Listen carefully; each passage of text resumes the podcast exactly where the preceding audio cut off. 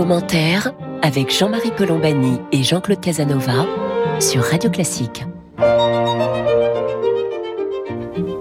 Bonjour et bienvenue dans Commentaire. Jean-Claude Casanova et moi-même, nous sommes heureux de vous retrouver pour cette conversation hebdomadaire qui va porter cette semaine sur la Turquie, parce que la Turquie a été frappée par un séisme gravissime et parce que la Turquie s'approche aussi de l'élection présidentielle. Donc nous avons avec nous pour euh, tenter de défricher ce, ce, terrain dont on parle assez peu, à vrai dire, Ariane Bonzon. Bonjour Ariane. Bonjour. Ariane Bonzon est journaliste et écrit notamment sur le site slate.fr. Euh, il vient d'y avoir donc ce tremblement de terre et cette catastrophe terrible. Le seuil des 40 000 morts a été franchi, donc euh, ça donne l'ampleur du, drame, qui a affecté dix provinces turques. Euh, et parmi ces dix provinces turques, il y en a qui ont protesté contre le fait qu'elles étaient abandonnées et personne ne se portait à leur secours parce que c'était des régions euh, contrôlé ou dominé par l'opposition au président Erdogan. Donc la question qui est, qui est posée désormais, c'est de savoir si ce drame et ses conséquences et les critiques qui ont accompagné la gestion par le gouvernement de la situation euh, va influencer ou non le destin politique de la Turquie avec euh, l'élection présidentielle qui, qui s'approche. Donc on fera le point avec Ariane aussi évidemment sur l'état des oppositions euh, en Turquie.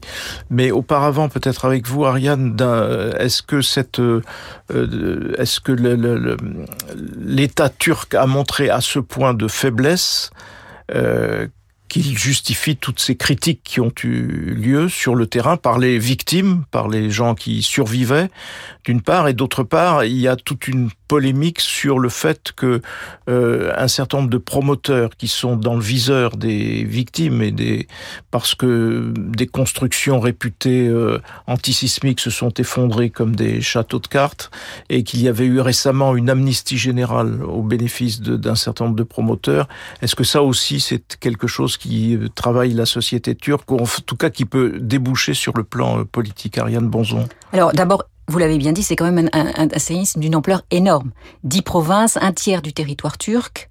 Euh, pour faire une comparaison, en 99, qui était déjà un énorme sé, sé, séisme, c'était deux provinces, et il y avait eu seulement 17, enfin seulement 17 000 morts. Euh, des milliers de disparus. Donc on est loin, 40 000 morts, on va aller beaucoup plus loin.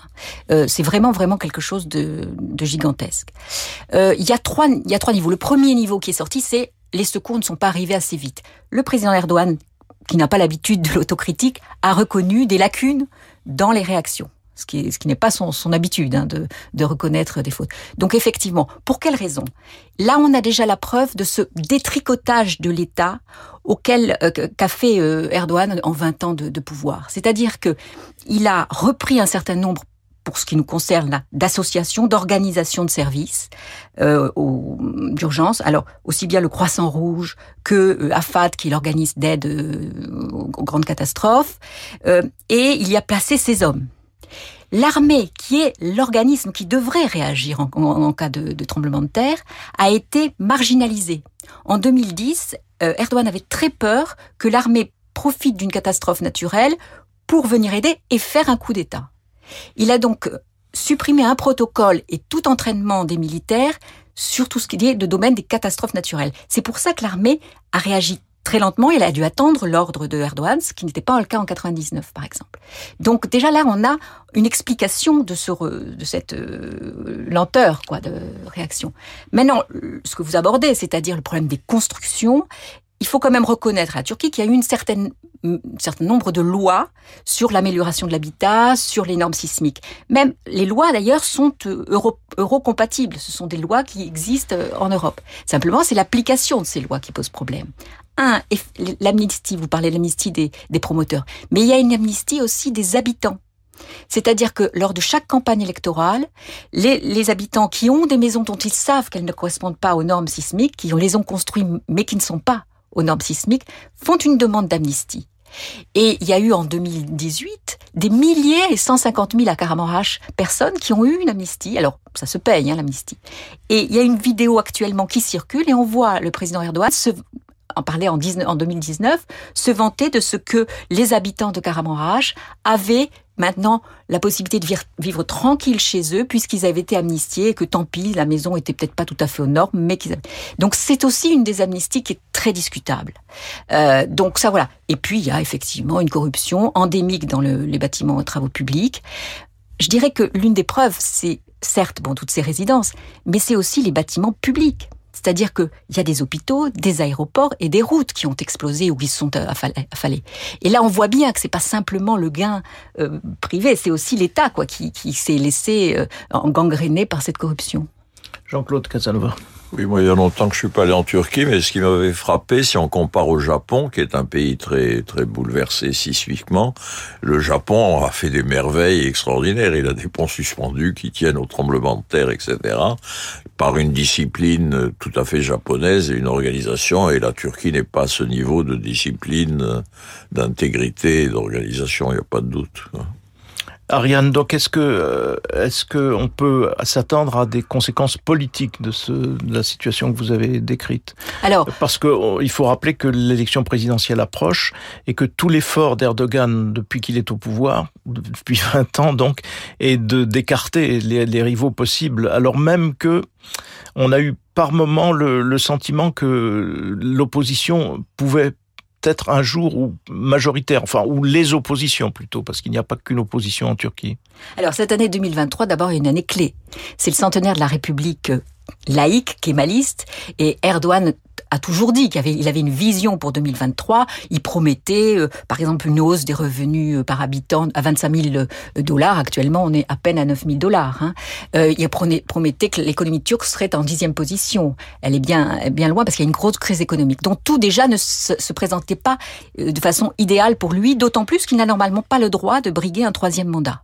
La Constitution lui interdit, la, réforme constitutionnelle de 2017 lui donne énormément de pouvoir, exorbitant. Enfin, je veux dire, il y a une concentration de l'exécutif, c'est un régime présidentialiste.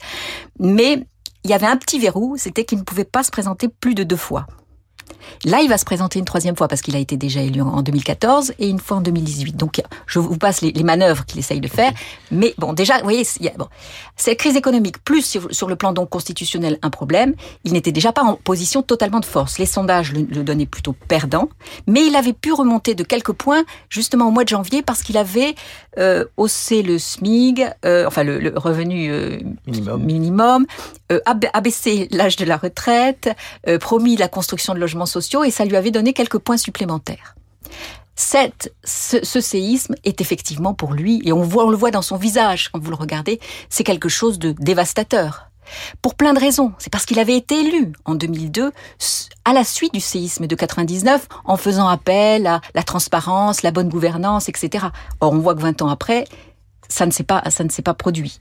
Donc pour lui, c'est vraiment, il y a, y a un vrai risque. Alors, le, vrai risque, c'est quoi? Bon, il, va, il va effectivement.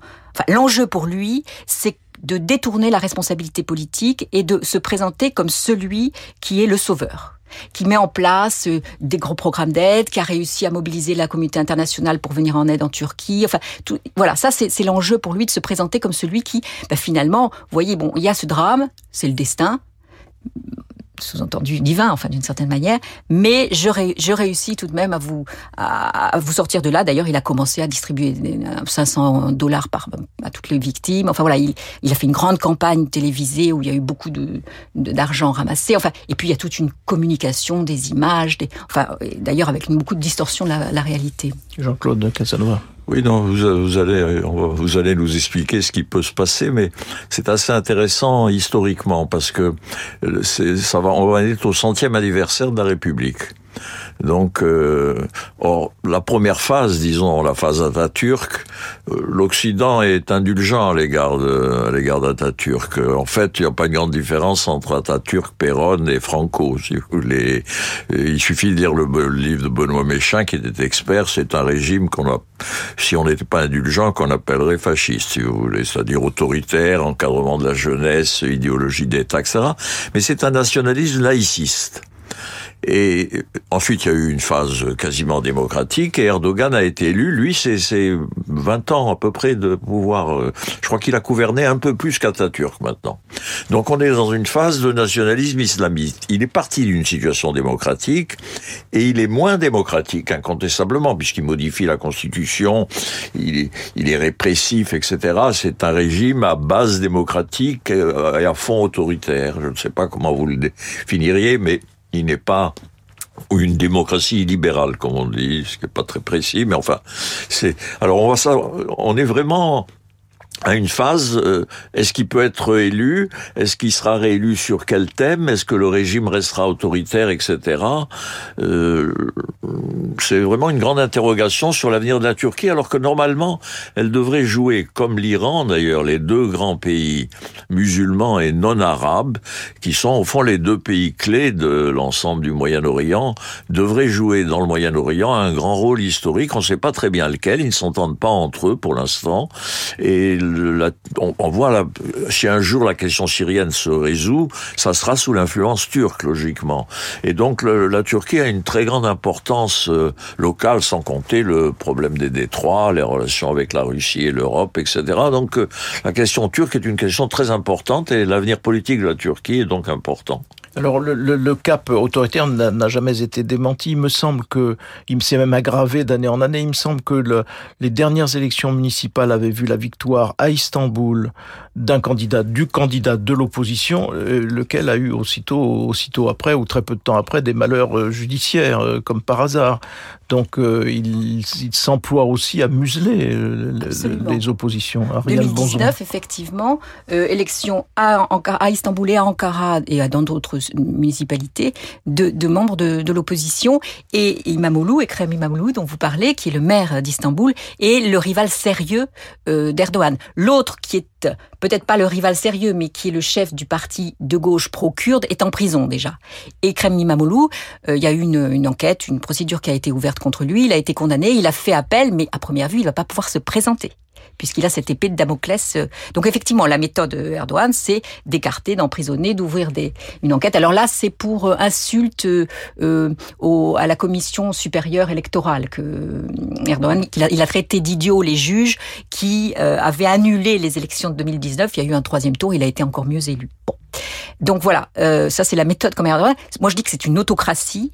Il euh, y a quand même effectivement un tissu démocratique. Hein, euh, il faut quand même savoir qu'il a compris qu'il ne pourrait pas gagner les élections, et ça il l'a compris dès 2018, qu'il ne pouvait plus gagner les élections si c'était un scrutin transparent, honnête, etc. Donc mobilisation de l'appareil d'État pour faire sa campagne, nomination de juges à sa botte dans le, Conseil suprême électoral, euh, tous les présidents des comités électoraux sont aussi à sa botte, et l'organisme qui va euh, surveiller le dépouillement est un organisme lié à l'armée, mais donc lié aussi au, pouvoir maintenant, qui n'est absolument pas indépendant. Donc il a mis en place tout ça, et ça, il va l'utiliser, surtout si les élections sont assez, sont, ont lieu assez rapidement. Donc c'est tout l'enjeu. Euh, est-ce qu'il a intérêt à repousser les élections, mais enfin normalement son mandat se finit en, juin, ou est-ce qu'il les fait de façon euh, très rapide? Alors la dernière chose, c'est la clé, c'est l'opposition. C'est un peu le drame de la Turquie, c'est que cette opposition, et ça il sait très bien jouer des divisions de l'opposition. Qu'est-ce que c'est aujourd'hui l'opposition? C'est six partis, on l'appelle les tables des six, où vous avez un parti islamiste, mais vraiment islamiste. Alors même que Erdogan mène une politique islamiste. Absolument. Enfin, je dirais, il est l'homme de la, de la réislamisation de la Turquie. Oui, mais justement. absolument, qui considère qu'il a trahi. Vous savez que les frères musulmans considèrent aussi quand même que Erdogan a trahi la cause. Hein. Euh, bon, enfin, c'est tout des, des, un parti islamiste, un parti ultranationaliste qui est une scission du parti nationaliste qui s'est allié avec Erdogan, un parti républicain du peuple qui est le vrai, enfin, le, qui est le, le, le peuple, le, le parti historique de Kemal. Alors, disons centre centre gauche, quoi. Alors républicain, laïque. Vous avez deux autres partis qui ont été créés par euh, par des anciens euh, ministres, hein, ministre Davutoglu et ministre Babachan euh, d'Erdogan. Donc tout ce, cet ensemble sur les deux partis est assez hétérogène et euh, a du mal à s'entendre. Alors ils s'entendent sur quoi? Ben, Sur le dos des Kurdes. Et c'est là où Erdogan joue pas mal, quand il, il, fait des Kurdes, en tout cas des Kurdes autonomistes du parti politique kurde, hein, parce que il a un soutien, hein, Erdogan. Quel est le pourcentage aujourd'hui de la population kurde dans le... 20% environ. 20%. Mais ils sont pas tous, il y, a, il y, en a, il y a un vote kurde pour l'AKP, hein, il, faut, il faut faire attention à ça. Enfin bon, donc ce qui fait que le parti kurde de gauche n'est pas dans cette table de 6 des oppositions. Et c'est ça qui peut être intéressant. Est-ce que ce séisme va conduire à un rapprochement euh, de ce parti HDP, Parti démocratique des peuples, euh, avec la table des six. Et ce sont eux les faiseurs de roi. Ce sont eux qui, dans les municipalités de 2019, ont permis l'élection du candidat euh, républicain. Parce ce sont les régions kurdes qui ont été particulièrement touchées par le séisme Ce sont des régions kurdes, mais sur les dix provinces, il y en a huit qui sont gérées par l'AKP. Commentaire sur Radio Classique. Nous évoquons la situation en Turquie avec Ariane Bonzon, journaliste et spécialiste de ce pays. Euh, nous évoquions donc la question kurde et le, la part de la, des, Kurdes de gauche dans les oppositions et la possibilité ou non de, de se rassembler. Euh, il y a euh, un lien évident en même temps avec la situation euh, internationale. Euh, Erdogan est celui qui à la fois entretient des bonnes relations avec la Russie, mais euh, on a découvert, enfin pour ce qui me concerne, j'ai assez découvert la, puissance des drones euh, par les drones turcs qui ont été mobilisés et qui ont fait la différence dans la guerre entre l'Azerbaïdjan et l'Arménie. Euh, petite parenthèse, pour la première fois, d'ailleurs me semble-t-il dans l'histoire, des sauveteurs arméniens sont venus euh, au secours des victimes du, tremblement de terre. C'est un, c'est un événement euh, non négligeable. Donc il y a eu cette guerre Arménie-Azerbaïdjan et le rôle des drones. Et puis les drones, on, les a revus parce que la Turquie semble en avoir vendu au début de la guerre à l'Ukraine. Et puis on ne sait plus trop où, où est Erdogan de ce point de vue-là parce qu'il est censé être dans l'OTAN, mais il bloque l'entrée de la, de la Suède et de la Finlande à cause de la question kurde. Il trouve que la Suède, notamment, est trop complaisante avec les exilés kurdes, et il en fait une condition de, son ralliement à, leur entrée dans l'OTAN. Donc euh, voilà, où se situe-t-il en dehors de cet euh, opportunisme permanent qui lui fait jouer un avantage ici, puis un autre là, sans que l'on discerne vraiment la cohérence? Parce que est-ce qu'il est, est-ce qu'il est vraiment dans l'OTAN, auquel cas on voit mal qu'il puisse échapper à une attitude quand même de, au moins d'aide à l'Ukraine. Est-ce que tout en étant dans l'OTAN, il reste très lié à, à Poutine? On a, on a, peine à y voir clair. Ariane Bonzon. Alors moi, je ne fais pas partie des gens qui pensent que euh, l'argument euh, kurde euh, est, est, un vrai argument pour se bloquer, enfin, pour bloquer la Suède et la Finlande. Je pense que le message, il est adressé aux États-Unis. Vous savez que euh, Erdogan a acheté des S-400, des, des batteries antimissiles à la Russie. Euh, j'allais dire soviétique, mais à la Russie. Oui. À la Russie, que ça a mis évidemment ce qui est absolument incompatible avec euh, son adhésion à, à l'OTAN. Et en, en, en, représailles, si vous voulez, la, les États-Unis ont arrêté le programme. D'abord, ne lui fournissent plus de F-16 et ont arrêté le programme. Il y avait un programme de, de rénovation, euh, de construction de certaines pièces en Turquie des F-16. Et ça, ce sont des chasseurs bombardiers hein, américains. Chasseurs bombardiers. Et donc ça, c'est quelque chose de très important pour euh, pour Erdogan. Donc évoquer les Kurdes, ça a une visée électoraliste par rapport à l'intérieur, mais s'il pouvait à cette occasion obtenir que le, le Congrès euh, américain vote de nouveau euh, la, la, la, fourniture de F-16, ça serait un énorme point par rapport à son électorat. Et c'est ça qu'il cherche. Ce, parce que Erdogan, c'est l'homme des marchandages. Hein, je veux dire, on voit tout, tout est négocié. Regardez sur les réfugiés. Et c'est l'une des inquiétudes aujourd'hui avec ce qui se passe euh, avec le, tremblement de terre en Syrie, c'est que de nouveau, il y a un flot de réfugiés qui instrumentalise encore ça vis-à-vis de l'Europe.